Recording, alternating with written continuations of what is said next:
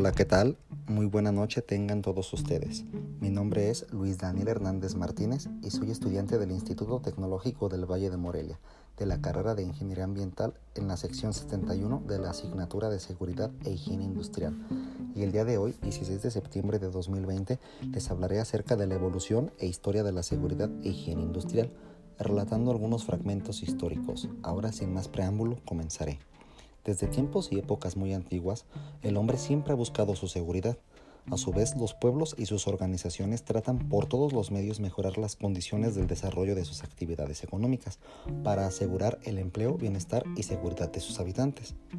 Con el paso de la historia, cuando el hombre era un cavernícola y se resguardaba para protegerse de fenómenos naturales y ataques de fieras, hasta el hombre que radica en zonas metropolitanas ha pasado por sucesos tales como guerras y conquistas, en los que siempre ha buscado su seguridad. Fue entonces en el siglo de 1800 cuando surgió la revolución industrial y la seguridad en el trabajo, debido a cambios sociales que hubo en los países en los que se llevó a cabo.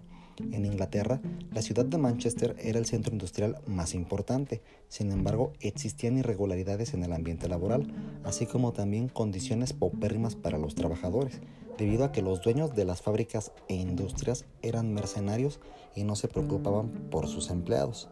Por lo tanto, había muchas personas lisiadas y enfermas en esa ciudad. Cuando el tema de la seguridad del trabajador llamó la atención de la sociedad, no fue hasta 1802 la adopción de una ley para proteger la salud de los obreros y en 1844 se implementaron métodos para brindar protección y notificar accidentes. En Francia, en 1840 se relatan las condiciones de trabajo de la industria de algodón, lana y seda, mencionando que niños trabajaban jornadas intensas de 14 a 16 horas diarias de pie, desnutridos y mal vestidos. Sin embargo, en 1841 se creó la primera ley francesa sobre el empleo de niños en fábricas y empresas industriales. Esa misma ley estableció un sistema de inspección. En México, previo a la Revolución Mexicana, se empezaron a tomar medidas para la protección de trabajadores. Para 1904 se impuso la Ley de Accidentes del Estado de México, la cual imponía a patrones a indemnizar a sus trabajadores. En 1917 se promulga la Constitución Política de los Estados Unidos Mexicanos, y el artículo 123, donde nació el derecho al trabajo, beneficiando a la clase trabajadora. En 1922, el presidente Pascual Ortiz Rubio expidió la Ley Federal del Trabajo, en donde quedó establecida la reglamentación jurídica sobre los riesgos de trabajo.